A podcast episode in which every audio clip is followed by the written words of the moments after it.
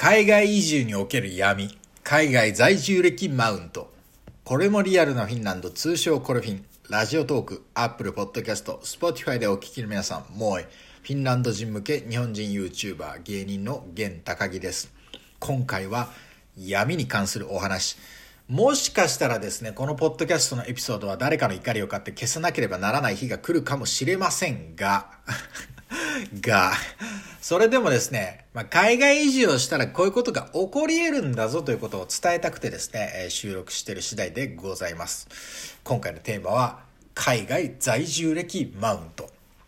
闇のお話でございます。で、一体これ何かっていうと、まあ読んで字のごとくというか聞いて字のごとくなんですけれども、海外に住んでる日本人の中で、その住んでる在住歴が長ければ長いほど偉いというヒエラルキーなんですね。まあ、ヒエラルキーというか概念、価値観、またはその、それを振りかざす人のことを、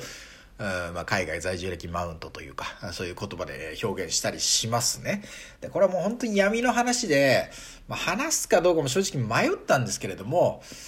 ただ個人的にね、闇の話といえどですね、やっぱこう、興味深い。面白い知的好奇心を刺激する、刺激するという部分があるなと思いましたので、お話ししていこうと思います。で、この海外在住歴マウントというのはどういうコミュニティの中で起こるかという話ですが、えー、基本的に海外移住すると2つのコミュニティに所属することになると思いますね。それ1つ目は現地の国の人のコミュニティ。例えば自分の場合はフィンランドなので、フィンランド人とのコミュニティ。そしてもう1つが、その外国、自分の場合はフィンランドですね。フィンランドに住む日本人とのコミュニティ。この2つがあると思います。で、海外在住歴マウントが発生するのは日本人コミュニティの中ですね。で、つまりこの海外在住歴マウントっていうのは日本人コミュニティの中の闇の部分なんですけれど、これを今回お話しするんですけど、ただそのこの話をする前に一応言っておきたいのは、あの、日本人コミュニティが悪いわけではないですからね。悪いもので、なわけではないですからね。光の部分もありますから。もちろんそのお互いの助け合いしやすいとかね、いろいろつながりがあることで得られるメリットっていうのもたくさんありますけれども、物事には何をやっても光があれば影があるわけですよ。なんか買えばお金を払わなきゃいけないわけですよ。メリットを受ける代わりにね。日本に住んでてもいいこともあれば悪いこともあるし、フィンランドに住んでてもいいこともあれば悪いこともあるから、何においてもいいこともあれば悪いこともあるんですよ。で、それで、えー、この日本人コミュニティにおける今回この海外在住歴マウントという闇の部分が面白いんでお話ししますというところでございますね。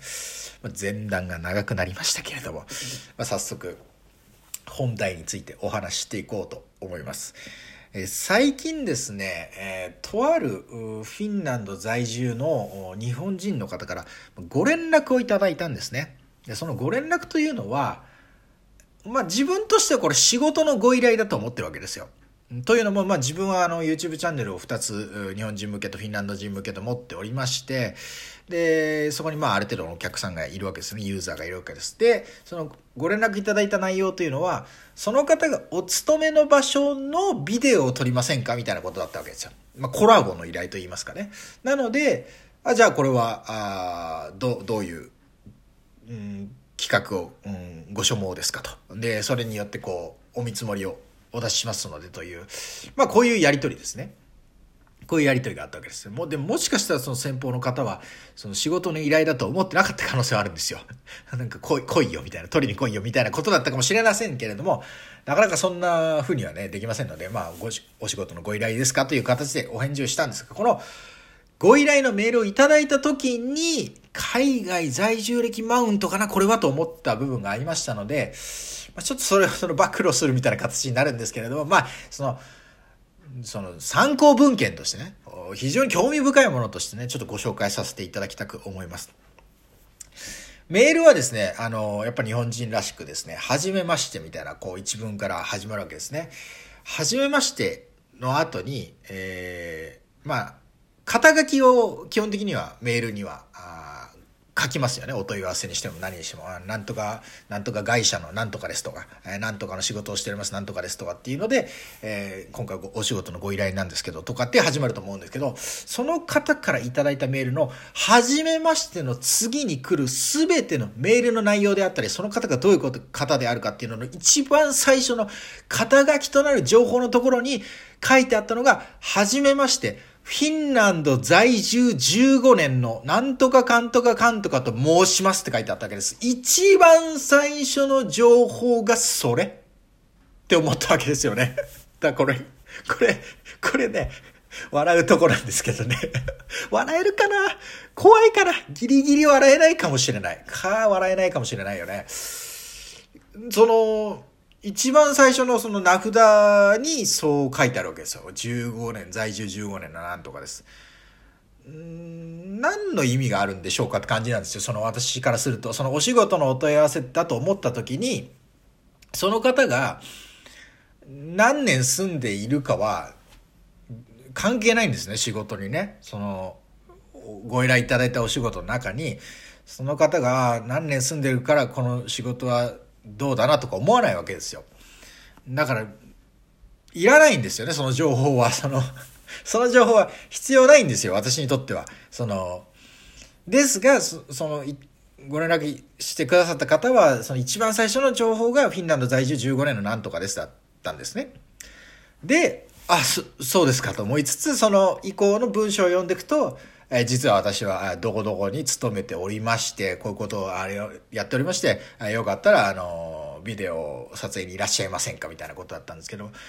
ど、二度手間なんですよね。だったら一文目にどこどこに勤めております、なんとかですの後に、えー、今回制作のご依頼させていただくご連絡いたしましたみたいなのをいただけた方が非常にスムーズだな、だなというふうに思った次第なんですね。で、まあその、こういうのがですね、えー、まあ、あるんですよね。この海外在住歴マウント。その、つまりその、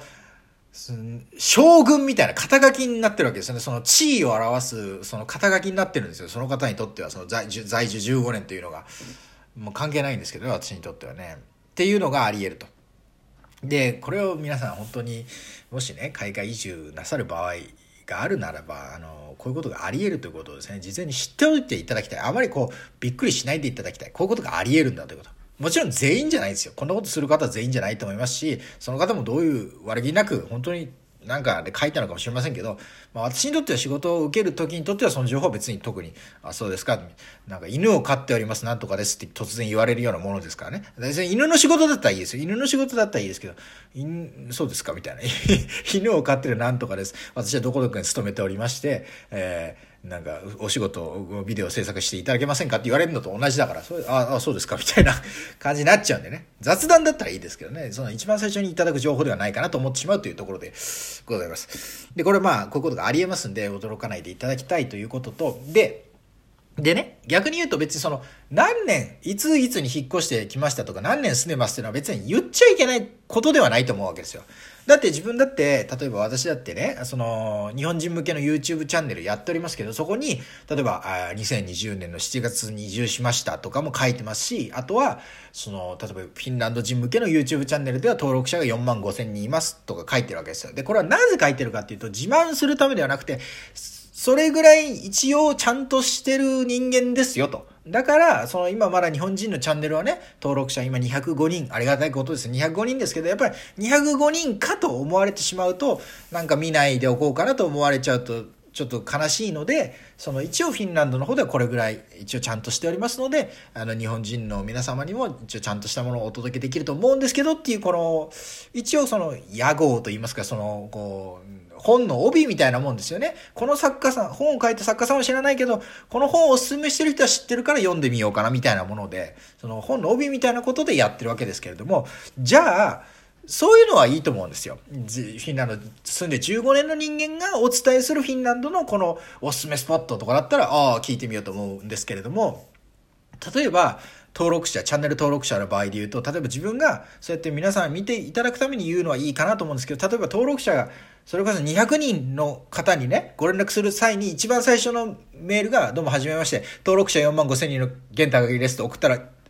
どうって話じゃないですか。その、受け取った人は、200人、登録者200人の人は、登録者4万5千人なんとかですって言われたら、ああ、そうですか、みたいな。それ、私になんかご依頼したいことと関係ありますみたいな感じじゃないですか。っていうのをちょっと感じたんですよね。だから、このマウント取られてるなーっていう感じがいたしましてね。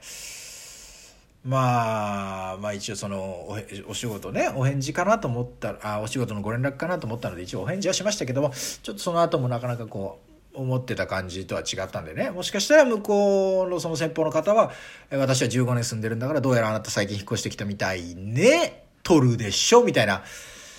感じはあったのかもしれません。わかりません。それはもう本当に本人の心にね、聞かないとわからないことなので、ちょっとこれ以上はもうせんその想像になってしまうんで言えませんけれども、まあでもとにかく、そのこの海外在住歴マウントというのが、ぽいなと、疑惑がかかっているというメールのお話でしたね。さて、非常に怖い話でしたね。面白いんですよ。面白い、興味深い話なんですけど、非常に怖くも聞こえてしまいました。残念ながら。ということでね、えー、このエピソードがですね、今後も残り続けるのか、かは定かではないですけれども、えー、まあ、あの、日本人コミュニティの中にはこういうことも起こり得てしまうんだということをですね、これもリアルなフィンランド。まあこれもリアルな海外移住ですかね。今回はね、フィンランドということに限ったお話ではありませんので、これもリアルな海外移住という形でね、え、お届けしたく思いお話しさせていただきました。えーということでですね、これもリアルなフィンランドはラジオトーク、 Apple Podcast、 Spotify のポッドキャスト形式に加えて、YouTube、Twitter、Instagram などでもですね、配信しております。ノートなどでね、ちょっと記事も書いたりしております。えー、各概要欄のね、リンクからアクセスしていただくか、これもリアルなフィンランドで、え検索していただければ、え各ページ出ると思いますので、ぜひご覧になってみてください。今後ともですね、えー、なかなかメディアでは取り上げないようなリアルな様子をお届けしていく、これもリアルなフィンランドをよろしくしくお願いいたします。ということで、今回は、若干闇に迫ってしまいました。海外在住歴マウントについて、